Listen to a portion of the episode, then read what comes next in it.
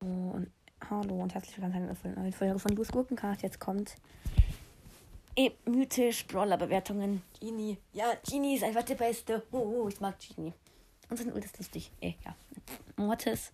Mortis ist einfach nur nice, weil man, Digga, er ist manchmal so nervig, weil er sich einfach wegschlägt. Bloß seine Range ist ein bisschen kacke, finde ich. Ja, egal. Tara, ja, geht. Auf Nahkampf ist sie schon gut, aber auf Weitkampf feiere ich sie nicht so. Ja,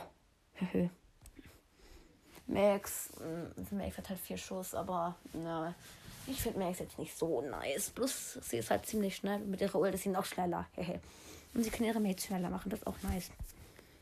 Sprout ist auch ziemlich OP, muss man sagen. Ja, aber schon ziemlich, ziemlich OP. Weil es trifft halt im Showdown gefühlt immer. Und dann bin ich einmal mit im Spiel. Ich treffe gefühlt nie. Da denke ich mir auch nur so. Danke dafür. Aber egal, das gehört jetzt nicht in die Folge. Ja. Ähm. Ja. Was gibt's noch so zu zu sagen? Ich nichts. Dann Mr. P. Mh, mm, ja, okay, seine Koffer gehen halt, wenn er wirft auf. Seine Ult ist eigentlich der nervigste im ganzen Game. Aber pff, ich finde, ich feiere Mr. P jetzt nicht so sehr. Hm, nee. Nee, nicht so.